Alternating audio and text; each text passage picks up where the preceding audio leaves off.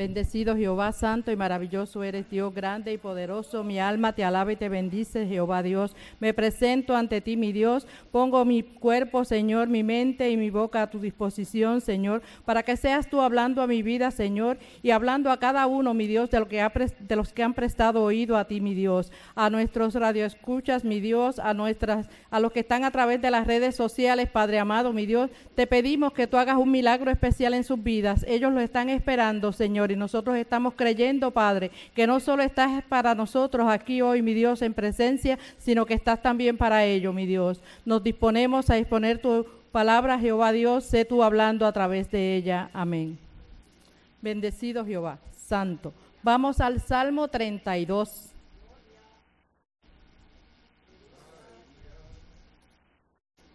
Y en el Salmo 32 vamos a escoger algunos versos.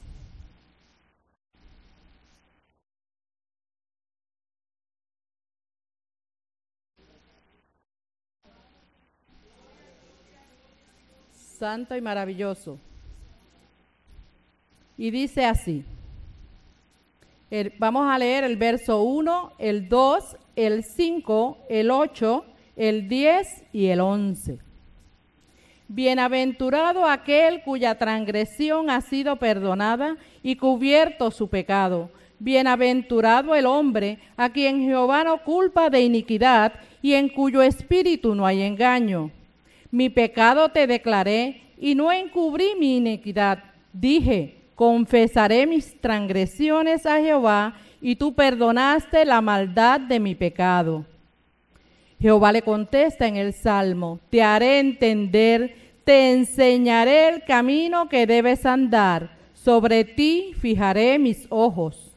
Muchos dolores habrá para el impío, mas el que espera en Jehová les rodea la misericordia. Alegraos en Jehová y gozaos justos, y cantad con júbilo todos vosotros los restos de corazón.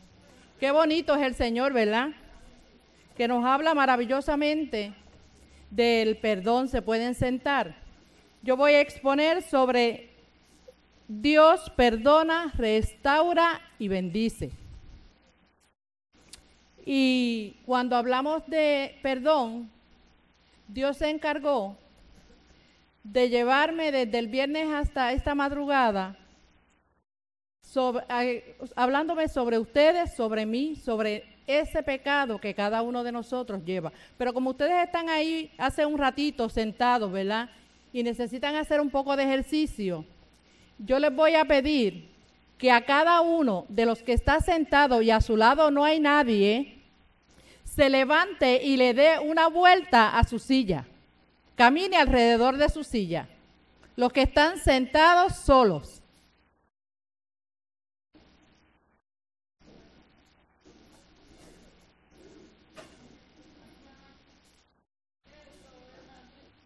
Ok, ahora aquellos que están acompañados de dos personas y los que están en esta línea, les voy a pedir que no se paren todavía. Los que son dos personas, parecen y denle una vuelta a sus sillas.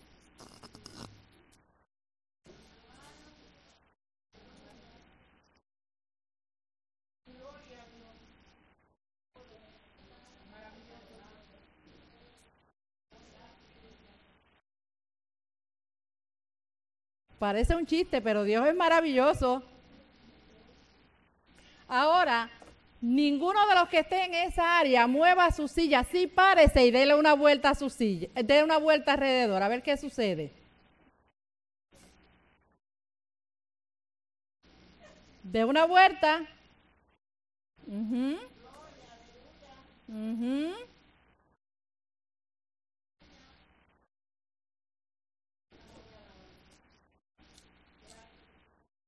Ahora yo le voy a pedir a Yadira que por favor se siente ahí un momento.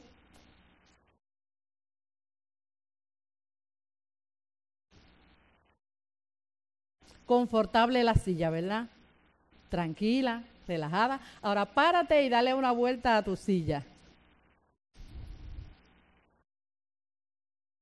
Siéntate ahí. No te sientes, Yadira.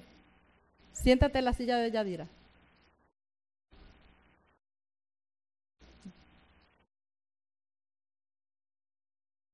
Yadira, ¿y ahora qué vas a hacer? Ajá. Ok, se pueden sentar.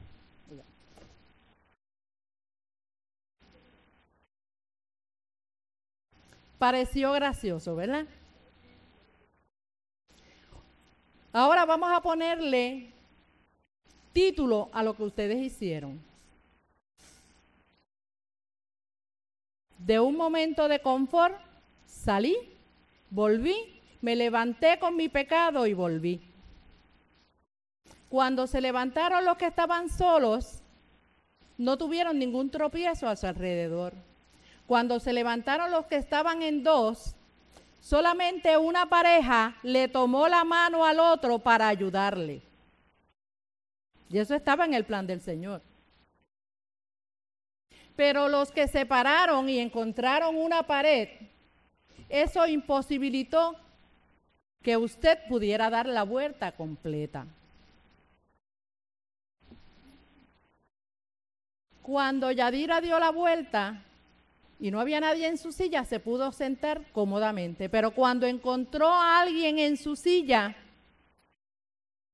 se le imposibilitó sentarse, pero ella dijo algo, me siento encima. Y cuando nosotros salimos y tenemos un pecado en nuestras vidas que nos inquieta, que nos trastoca, que va con nosotros a cada lugar, puede suceder eso. Me levanté y cuando salí la silla estaba limpia, pero cuando volví, el pecado estaba sentado en mi silla de confort, en mi lugar de confort, y tuve que decidir o me siento sobre el pecado o salgo del pecado. Si yo me siento sobre el pecado, quizás lo quiero encubrir. Quizás quiero que, en vez de encubrirlo, meterlo dentro de mí para que nadie lo vea. Y el pecado no es un pecado, no podemos hablar de que los pecados son simplemente aquellos bien graves que todo el mundo va a reconocer en algún lugar. El pecado puede ser algo tan sencillo y tan simple como estar enojado con tu hermano en la casa, como estar enojado con tu vecino, con tu compañero de trabajo, con tu pareja, como el decir un chisme o hacer una historia de alguien, de una cosa que viste y que no tienes la realidad de cuál es el hecho como puede ser matar a alguien, como puede ser manipular la presencia o la situación de alguien. El pecado puede encubrir muchas cosas en nuestra vida. La Biblia, desde Génesis hasta Apocalipsis, nos habla del pecado. De hecho, Jesús vino para libertar al hombre, para darle libertad, para coger de ese pecado y transformarlo. Y después de transformarlo, darle una bendición especial a usted y a mí. Si nosotros vamos a Génesis, vemos que qué pasó con Adán y Eva. Ellos se escondieron, mas sin embargo vino Dios y le dijo, ¿qué pasó? Y Dios les recriminó lo que ellos hicieron. Ellos se escondieron, ¿por qué? Por miedo. El miedo hace que nosotros hagamos muchas cosas y entre ellas no reconocer que estamos en pecado, que necesitamos ayuda de alguien. Y esa ayuda puede ser del que está a tu lado. Pero esa ayuda quizás puede estar minada de gente a tu alrededor y hay una pared que impide que tú avances hacia buscar la alternativa para tu pecado.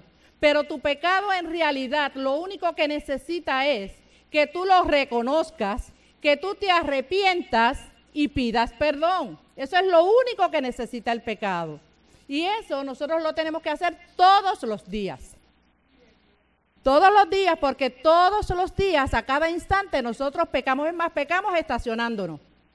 Pecamos cuando pasamos por la plaza y hay doble parking. Y usted tiene prisa y quiere llegar y la hora de almuerzo se va ligerito.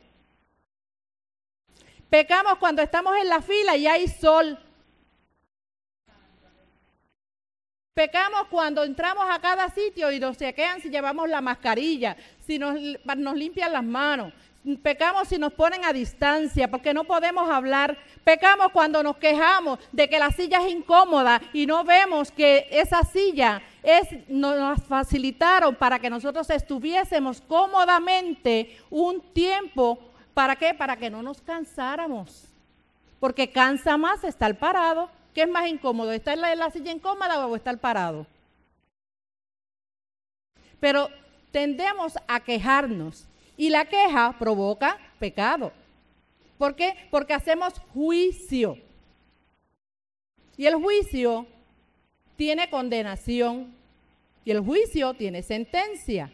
Y cuando entramos en la sentencia, somos parte del juicio. ¿Por qué? Porque somos los que decidimos sobre algo o alguien. Es decir, que nuestra voluntad fue la que recayó sobre alguien. Por eso la Biblia dice que el único llamado a hacer juicio es el Señor, porque Él es el único que está limpio de pecado. Pero, ¿sabían ustedes que Abraham también pecó? Y fue llamado el padre de la fe. Abraham mintió. Y la mentira para el Señor es pecado. Abraham mintió cuando le dijo a Sara que dijera que era su hermana. Sin embargo, ¿qué hizo Dios? Lo puso en entredicho, lo trajo a la realidad para que descubrir su mentira. Jacob no mintió, no engañó, no manipuló por una decisión. Huyó luego. Pero después que huyó, entonces cayó en tiempo de lo que había hecho y arrepintió y Dios le bendijo. De la misma forma que el Señor bendijo a Abraham cuando le dio el hijo y lo probó en qué? En su amor. Cuando le pidió que diera a su hijo en sacrificio. Y como Abraham ya había pasado lo que es estar bajo una mentira, bajo una agonía, bajo el pecado, bajo la separación de estar en esa comunión absoluta con Dios. Él lo aprendió y aprendió que antes que su hijo era Dios. También vemos al Señor mirando nuestros pecados a través de la mujer que cogieron en adulterio. Cuando trajeron a Jesús a la mujer que estaba en adulterio, ¿saben qué? Allí había un sinfín de gente que la estaba juzgando, la estaba marcando. Pero a la misma vez que la marcaba, querían probar a Jesús. No la trajeron simplemente porque era adúltera, porque quizás muchos de los que estaban allí se habían acostado con ella. La trajeron porque porque querían probar a Jesús. Sin embargo, la demostración de Jesús no fue preguntarle, ¿qué tú estabas haciendo? La contestación de Jesús fue, primero fue, el que esté libre de pecado, que tire la primera piedra. Luego fue, ¿dónde están los que te acusan? Si ellos no, están para acusarte, yo tampoco. Vete y no peques más. Le preguntó Jesús a ella cuántos hombres había tenido. Le preguntó la razón que la llevó a ella a acostarse con muchos hombres. Le preguntó Jesús por qué lo haces. No, simplemente vio que era un alma de salvación que necesitaba ser perdonada y necesitaba ser restaurada. Y aquella mujer entendió su pecado y caminó en pos de Jesús. Entendió quién estaba frente a ella. Pero Pedro, Pedro anduvo con el Señor. Pedro estaba al tanto de los milagros que hacía Jesús. Pedro, Dios a través de Jesús le habló y le dijo que él lo iba a negar. Y Pedro en ese momento, como usted y yo diríamos, ¿quién yo? No, maestro, te estás equivocado. No, yo no, yo te soy fiel. Y a veces nosotros le decimos, Señor, yo te soy fiel yo no te voy a negar. Yo voy a estar siempre respaldando que soy cristiana donde quiera que me pare. Todo depende de qué circunstancia sea en la que yo esté. Nos atrevemos nosotros a decir en medio de esta pandemia que somos cristianos realmente, que nosotros nos reunimos en la libertad del Señor y que nosotros creemos que el Señor nos guarda. Nos atreveremos nosotros a retar al que dice, pero mira, de tu iglesia hay gente que le ha dado COVID, pero no dentro de mi iglesia. ¿Nos atreveremos? Pues quizás en algún momento nosotros también nos parecemos a Pedro. Pero Pedro tuvo la oportunidad también de que escuchando al gallo cantar, las palabras de Jesús las tenía en su mente, retumbando ahí, reconociendo que él le dijo que lo iba a negar. Y se fue Pedro se fue lloroso, se fue angustiado. El pecado nos pone llorosos, angustiados, nos desvela, nos da ira, nos da mal humor. ¿Qué no nos da el pecado? Cambia nuestra personalidad. Cuando usted tiene conciencia de que usted había una cosa que la pudo haber hecho de una forma y deliberadamente, involuntariamente la hizo como no debía, eso nos sigue retumbando en nuestra mente, en nuestro corazón. Y el Señor a través del Espíritu Santo nos va indicando que estamos mal. Hasta el punto de hacernos entender en qué fue que nos equivocamos y que necesitamos que alguien nos perdone. Solo hasta ese momento nosotros no encontramos la alternativa a ese pecado. Y podemos llevar una vida normal y podemos sonreír y podemos estar en actividades y nos podemos parar en el altar y podemos este, predicar, cantar, evangelizar, ir a llevar las misiones. ¿Pero qué? Pero ese pecado está ahí latente, latente. Y Dios lo sigue recordando. Nos lo sigue recordando cuando usted cierra los ojos de noche, cuando usted se sienta a orar, Dios se lo va recordando. Es más, muchas veces ese mismo pecado le va cortando el tiempo de la oración, le va cortando el tiempo de leer la palabra, le va cortando la libertad de estar con Dios. Empieza a orar y la mente divaga y se va y cuando se viene a dar cuenta pasó media hora y, oró un minuto dos. Ya pasó el tiempo, se fue en su preocupación.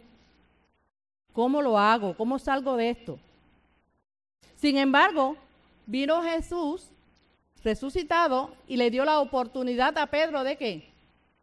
Apacienta a mis ovejas. Mire qué le mandó a hacer. Apacienta mis ovejas. Aquel que lo había negado. Pero más adelante estuvo Saulo. Y Saulo tenía una profesión como quizás muchos de nosotros tienen una profesión. Y quizás esa profesión en algún momento dado nos exige una forma de ser. Y adquirimos unas responsabilidades que quizás están en contra de nosotros o de nuestros principios. Pero puede que nuestra hambre de crecer sea más grande que nuestra creencia en Dios, de que Dios nos va a mantener en ese trabajo que Él nos proveyó. Y quizás caemos dentro del trabajo en hacer cosas que no debemos hacer Quizás llegó un, nuevo miembro de la familia y no es no lleva las bases como nosotros las llevamos. Pero nosotros, por evitar la discordia, quizás empezamos a que aceptar unas cosas que esa persona hace. ¿Para qué? Para mantener la paz, entre comillas. Y esa paz nos puede causar pecado porque nos aleja del Señor. Y Saulo era perseguidor de cristianos pero tuvo la dicha, la bendición, de la misma manera que usted y yo hoy la tenemos, de que el Señor se le presentó y causó un impacto bien grande en él. Y no solo en él, porque la Biblia establece que cuando el Señor Jesús le habló a Pablo, los que estaban alrededor de él escucharon la voz. Cada uno de ellos tuvo un impacto personal con Dios. Pero del que se habla en la Biblia es de Pablo, porque Pablo, cuando volvió a recuperar la visión, estuvo un tiempo como retirado, tres días. Y luego Su mente había ya clarificado todas sus dudas. Él había pasado vista sobre su vida hasta ese momento.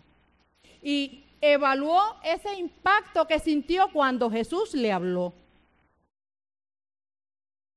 Y el Espíritu Santo vino a morar en él. Y cuando vino a morar en él, él sintió que aquella era el verdadero amor, que aquel era el verdadero Dios, que aquella era la verdadera persecución que tenían que hacer. Era no perseguir al que adoraba a Dios, sino llevarle al que persigue esa palabra que transforma, que bendice, y esa fue la misión de Pablo. Y no importaba dónde él estuviese, él sonreía, él cantaba, él escribía, él se dirigía a quien fuese. ¿Por qué? Porque él vio, vio bien claro cuál era su misión ante Dios.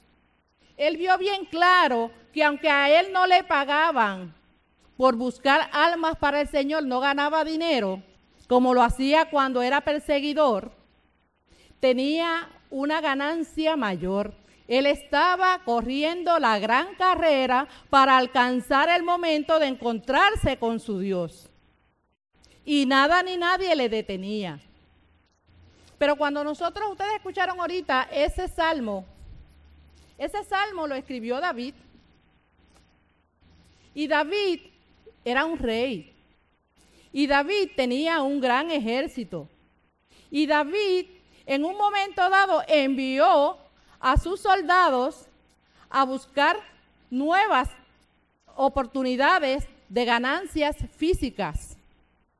Y aunque David conocía a Dios y aunque David hablaba con Dios, David sufrió tentación y le dio rienda suelta a la tentación. Eso lo que nos indica es que usted y yo estando aquí en la iglesia también podemos ser tentados.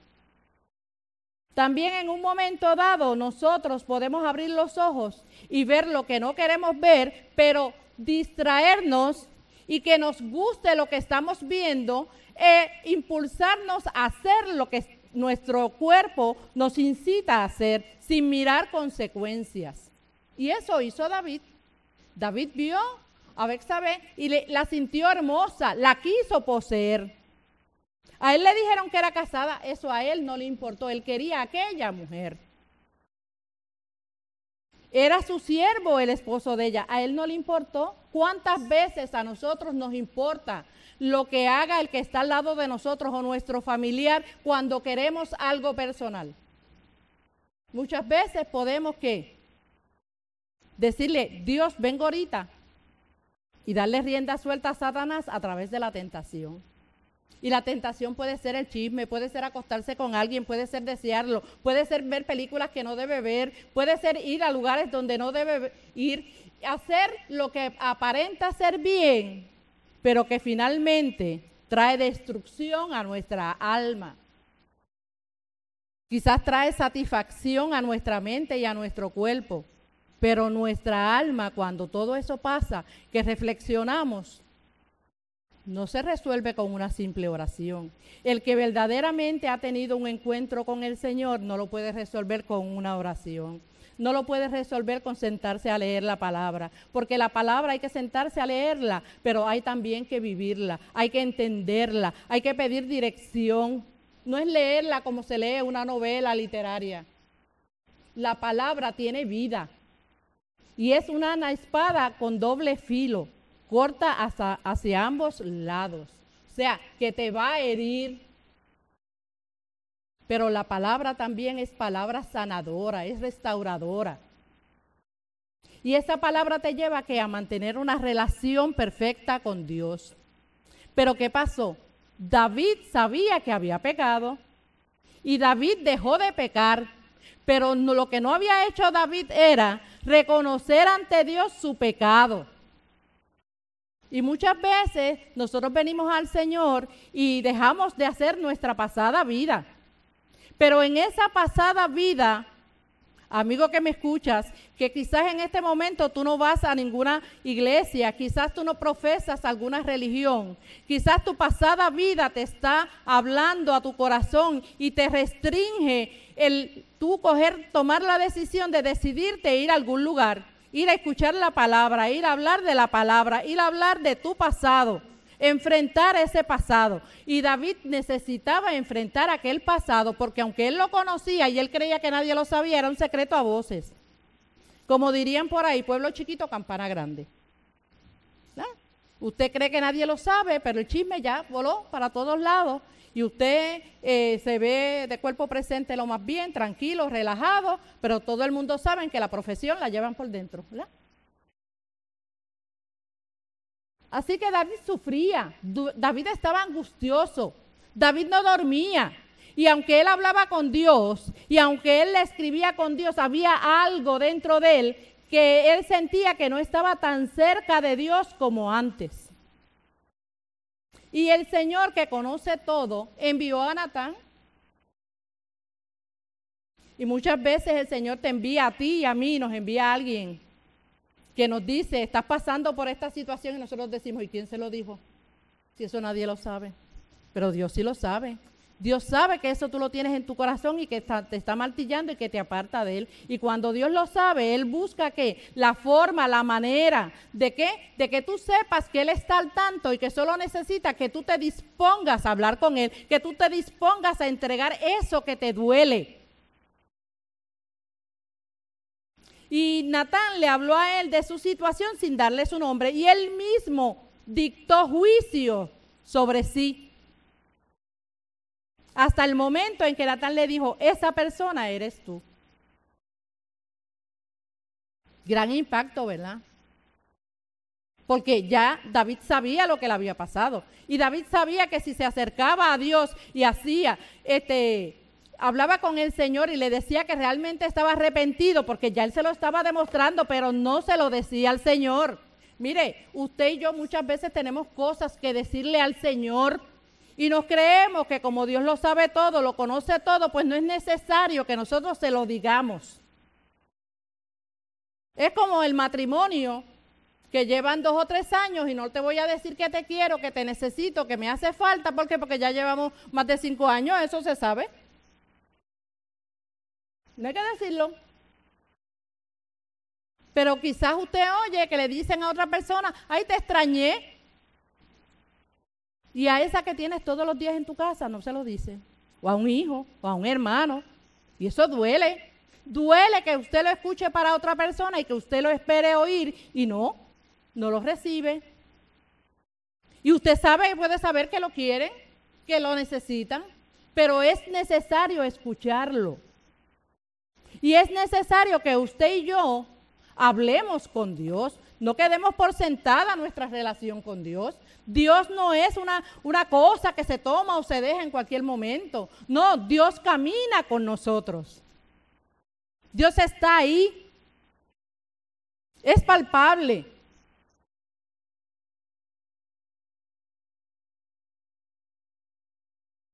Pero llegó el momento en que David sí pudo hacer eso. Sí pudo reconocer audiblemente su pecado. Y cuando él lo hizo, él sintió esa restauración en su ser. Él sintió que se había quitado aquel peso de encima. El mismo peso que la pastora le estaba diciendo hace un momento.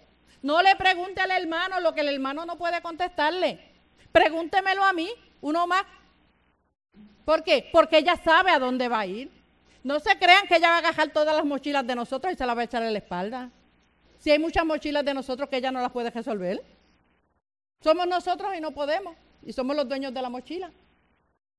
Pero ella sabe a dónde va a ir. ¿Para qué? Para dejar tu mochila, la mía y la de ella. Y ella recibir refrigerio. Porque el problema no es tú dejárselo a alguien. Es tú saber que a ese alguien que tú le diste tu problema tiene una solución. Y esa solución está en Jesús, está en Cristo. No está en el hermano, por más Biblia que lea, por más predicación, por más cántico. No. La salvación real, la contestación a nuestras preocupaciones está en el Señor. Que un hermano esté capacitado para dirigirnos y orientarnos es otra cosa. Pero realmente la alternativa está en el Señor y en su tiempo, tampoco en el nuestro. Yo no iba a predicar hoy. La predicación no era para mí. Pero yo tenía la inquietud que yo este domingo quería predicar, fuese aquí o fuese en la radio. Yo tenía esa inquietud, pero no hice nada para lograrlo. Pero el Señor sí se eh, hizo su trabajo para ponerme donde Él me quería hoy. El tema está escrito.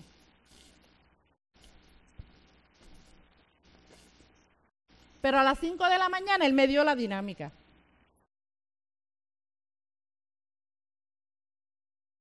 Y me dio la dinámica porque es necesario que usted y yo entienda que cuando nosotros tenemos un pecado, lo llevamos donde quiera que vamos. Que quizás muchas veces caminamos con alguien y no aprovechamos ese alguien para pedirle que nos ayude a orar. Que cuando usted y yo estamos solos, Él está con nosotros. Que cuando la pared no se puede mover, él avanza con nosotros, porque si tú fue fuera como un granito de mostaza, le dirías a esa, a esa montaña, muévete y se moverá. Los problemas que nosotros tenemos no pueden ser los que nos paralicen. Los problemas de nosotros tenemos que enfrentarlos. Tenemos que buscarle alternativas. Y a esas alternativas tenemos que ponerlas en las manos del Señor a ver si esa es la contestación que Él quiere para nosotros.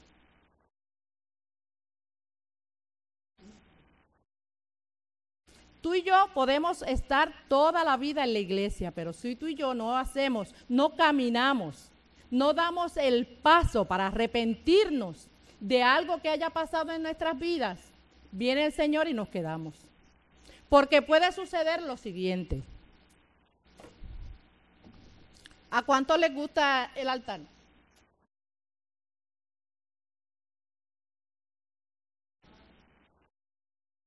¿Qué ustedes visualizan desde allá hacia acá? ¿Habrá dado trabajo hacer eso? Los que saben cómo se hizo, sí saben que dio trabajo. Pero los que no saben cómo se hizo, simplemente van a mirar una pared con una cruz de frente. Pero al Señor le place y yo me siento honrada de que cada vez que aquí se hace algo en el altar, yo recibo una definición. Y veamos.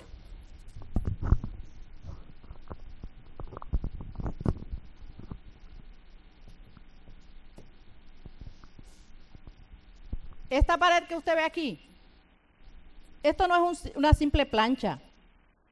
Esa pared tiene cuadros iguales unidos en diferentes ángulos. Usted de allá ve diferentes matices de, color natural de madera. Pero realmente es, es un trabajo hecho a mano. No es un panel que se compró y se puso ahí. Hubo que cortar pedazo a pedazo y unirlo en diferentes ángulos que ustedes no los ven claramente desde allá para formar que esta pared y esa pared, ¿ustedes saben qué simboliza? El pueblo de Dios.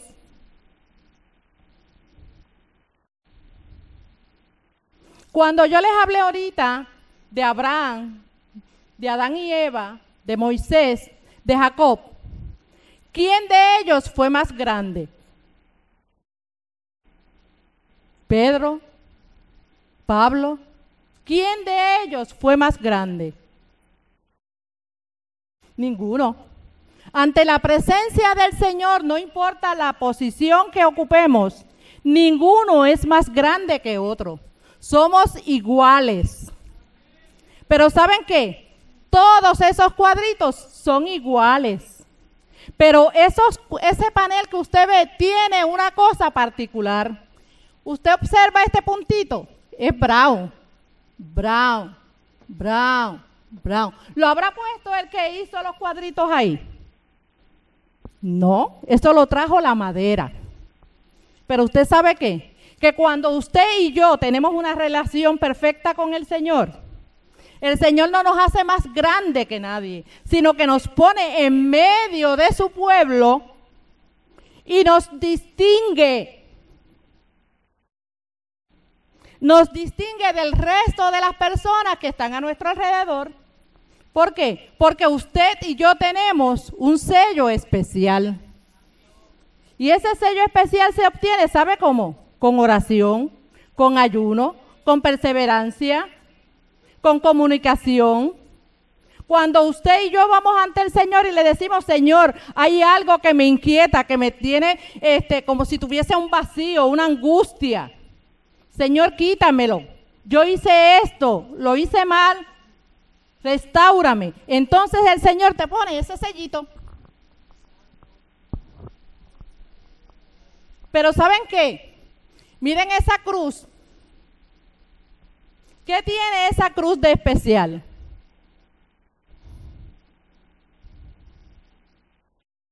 Es diferente color, ¿verdad? Esa cruz tiene de especial que ahí se vertió la sangre de Jesús por ti y por mí. Por ti que me escuchas a través de las redes. Por ti también el Señor derramó su sangre en la cruz y por eso quedó rojiza. Pero tú sabes qué? Que más que eso, esa cruz tiene una pequeña sombra. Y tú y yo tenemos la sombra del Señor para que nada ni nadie nos manche, para que nada ni nadie nos dé calor de más, para que nada ni nadie nos enfríe. Porque nosotros somos que hechura de Él, a su imagen y semejanza, pueblo escogido por Él. Y esto lo que indica es eso, Tú eres mi pueblo, dentro de mi pueblo yo te escogí. Eres igual a los demás, pero te tengo que distinguir porque tú tienes mi presencia en ti. Y soy el que derramó la sangre por ti para que sepas que un día voy a venir por ti porque dejé la cruz vacía. No me quedé en ella. Dentro de un tiempo vengo por ti para llevarte conmigo. Quizás usted lo ve como un simple panel y una simple cruz, pero cuando el Señor pone algo en su casa, Él no pone cortinas para que los demás vean cortinas. Él no pone alfombras para que los demás pisen cómodo. Él pone simple y llanamente lo que Él necesita para que su pueblo entienda que su presencia está allí con Él. Y Dios nos dice que Él está con nosotros como poderoso gigante. Más aún nos dice y te está preguntando hoy, tú que te quejas por la pandemia, tú que estás diciendo que no puedo hacer esto y lo otro, que ya no puedo hacer una cena con mi familia y reunirme, que ya no puedo hacer una fiesta, que ya no me puedo vestir de gala. ¿Y para qué tú quieres vestirte de gala y hacer una fiesta si en esa fiesta no tienes a Jesús? ¿Por qué no te has preguntado que en vez de mirar la pandemia como que no puedo, ¿por qué no te preguntas qué puedo hacer y no estoy haciendo? ¿Por qué no nos identificamos con el anuncio del niño que le dice a su papá, papá, ¿y esa lista de mis tareas? Y lo que escribes, las cosas importantes. ¿Estoy yo en tus cosas importantes? ¿Está Jesús en esta temporada y todos los días en nuestras cosas importantes? ¿Está Jesús en la tarea diaria? Integramos a Jesús cuando nos levantamos. Integramos a Jesús cuando nos acostamos. Cuando tenemos cena y tenemos vestimenta. Cuando todavía podemos decirle te quiero a alguien y abrazarlo.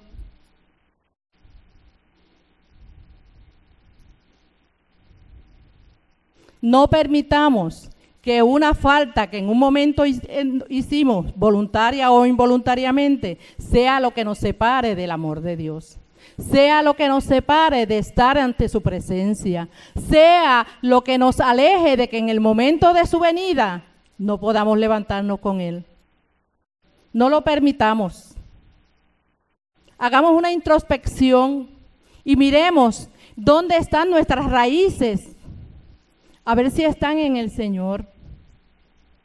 Un árbol no puede dar buen fruto, buenas ramas y un tallo firme si sus raíces no están bien firmes. Podrá tener apariencia, pero el fruto puede que cuando se abra no pueda ser comible. ¿Han visto ustedes algunos palos de aguacate que dan unos aguacates hermosos y cuando usted los coge están por dentro llenos de raíces? A usted y a mí nos gustaría hacer un, un aguacate de eso ante la presencia del Señor. Que cuando el Señor abra nuestro estuche, nuestro corazón, nuestro templo, encuentre raíces de amargura, nos encuentre podridos, nos encuentre con rencor, con odio, con rabia, con coraje, con enojo. ¿Será eso posible? Que el Señor venga y nos quedemos por una tontería de alguien. ¿Será posible que tengamos que ver que alguien cerró sus ojos y nosotros no fuimos capaces de decirle cuánto le amábamos? ¿Cuán necesario era? ¿Cuán importante? De eso se trata. Se trata de pedir perdón porque reconocemos que tenemos una falta de algo, que hemos fallado en algo y necesitamos restauración.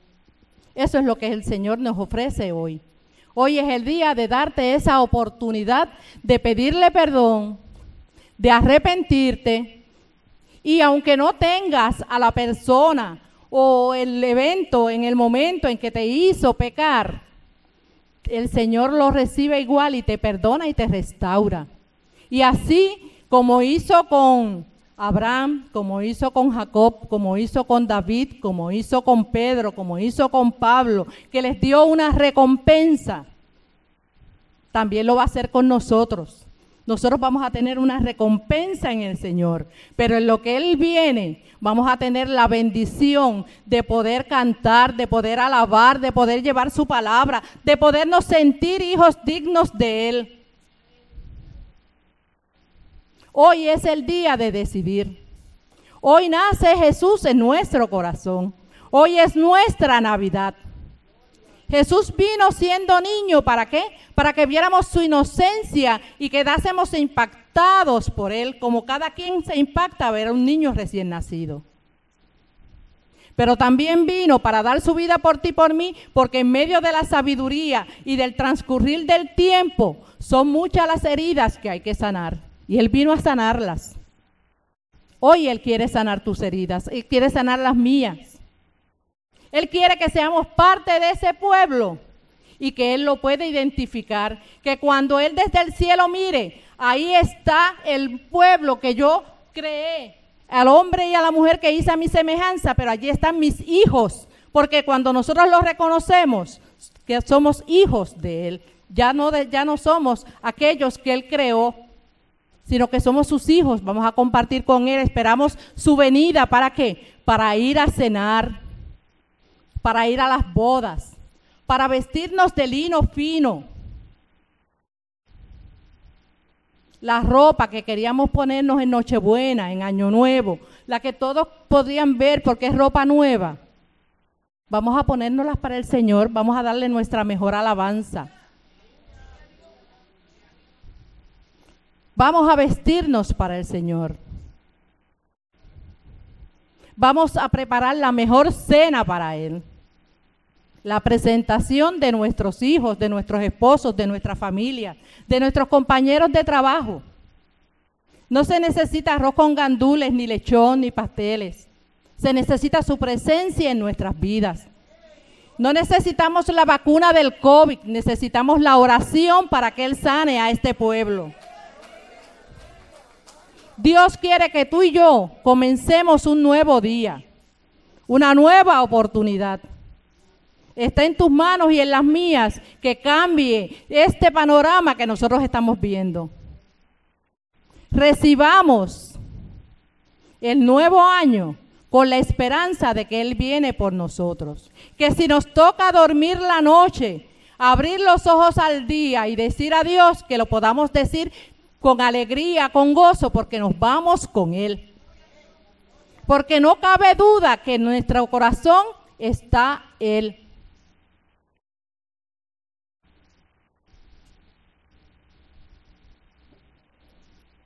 Bendito Señor y Padre nuestro, Señor. Te presento a este tu pueblo, Señor, a esta tu iglesia, Padre. El mensaje fue dado, mi Dios. La expectativa está en cada uno de ellos. La decisión está en sus manos, Señor. Ellos deciden si caminan con el pecado o caminan contigo. Ellos deciden si te aceptan para comenzar un nuevo día. Ellos deciden si la cena en tu casa la das tú o la dan ellos. Oh Padre amado, mi Dios, mira sus corazones, sus inquietudes Señor.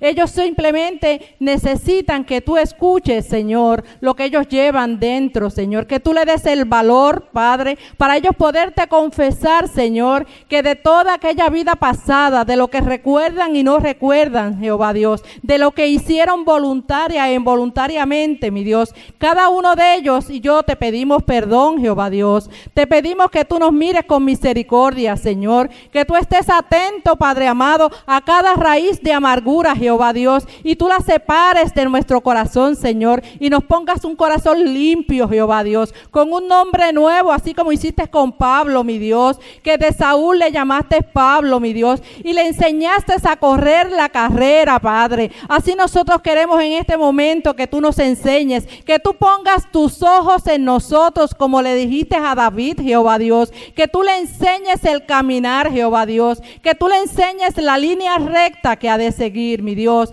Que tú seas el que estés marcándole el horizonte y el oriente, mi Dios. Oh Padre amado, mi Dios, los ponemos a cada uno de ellos, Señor, en tus manos. Padre amado, mi Dios, te rogamos que no te quites, Señor, por nosotros, Jehová. Así como tú escuchaste la voz de Abraham y, y tú le dijiste a Lot, sal de allí con tu familia, Jehová Dios. Tú nos separes para ti. No importa que alrededor de nosotros esté Sodoma y Gomorra, Padre. Lo importante en este momento es cada una de nuestras vidas. Nuestra vida, Padre, individual, Padre amado, mi Dios, la presentamos ante ti, Padre, porque creemos en ti, porque estamos cimentados, Padre, en tu palabra, porque queremos que esa palabra entre a nuestras vidas, Señor, nos redarguya, Padre amado, y que tu Santo Espíritu nos bautice con poder, con gloria, Padre amado, que recibamos de aquí, de ti, esa bendición especial, que seamos diferentes que miremos diferente, Padre, que hablemos diferente, Señor, pero que no nos creamos mejores que nadie, Jehová, porque tú nos hiciste a todos iguales, simplemente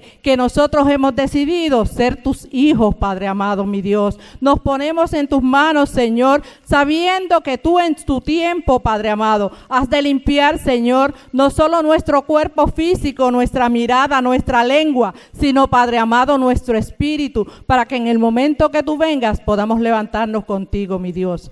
Gracias, Señor, por tu presencia, porque tú eres grande, maravilloso, perfecto, único. Gracias, Señor, porque vives, Señor, porque lates en mi corazón y en mi vida, Señor, y porque puedo decirte te amo en la libertad que tú me das, Señor, y sentir, Señor, que el amor que tengo por ti es más grande que nada y que nadie, mi Dios. Y yo te pido, Padre, que tú le des una bendición, Señor, especial, una experiencia especial a aquel que nos escucha a través de las redes, Señor. Inquiétalo, Jehová Dios. Llévalo a un lugar donde tu nombre se declare libremente, mi Dios. Enséñale, Padre amado, mi Dios, el caminar tuyo, mi Dios. Pon tus ojos sobre ellos, Señor, y ayúdalos a caminar, Señor, a decidir por ti. Te lo pedimos todo en el nombre de tu Hijo amado Jesús. Amén, Jesús. Amén.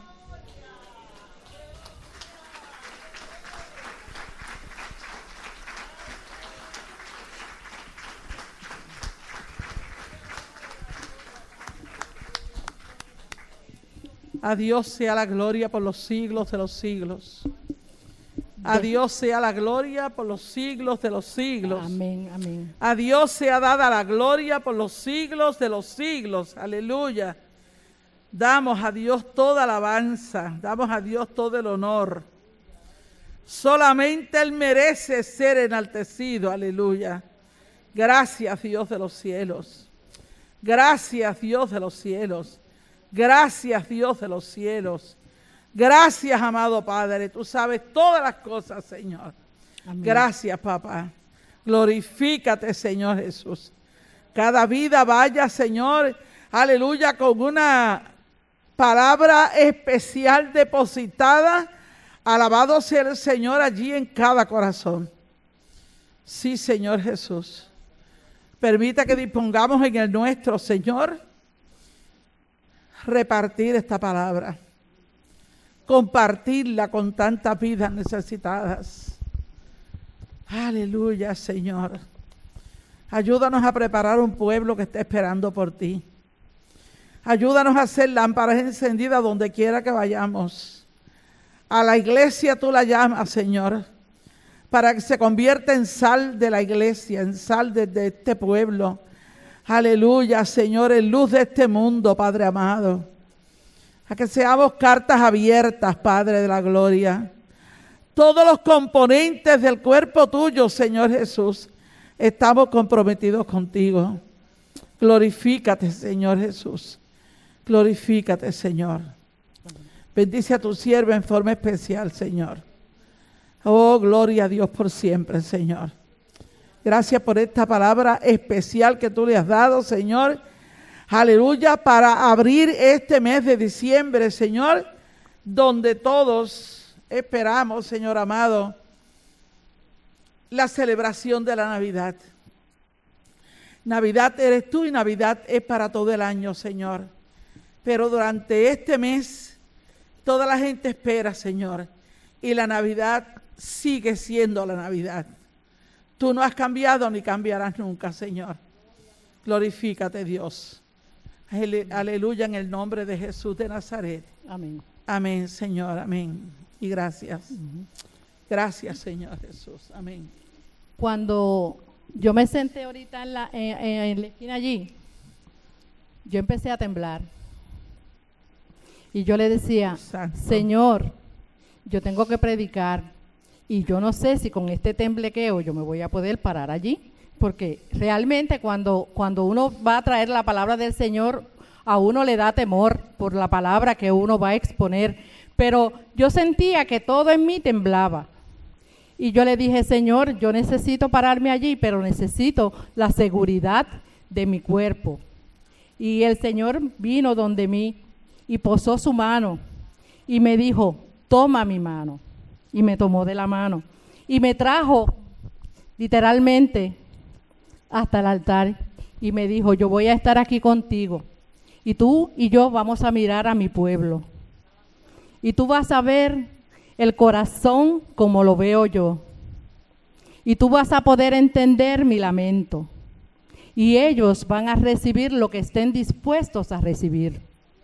La palabra es para ellos, fue creada para ellos, está trabajada para ellos, pero cada uno de ellos va a recibir lo que a sí mismo quiera recibir.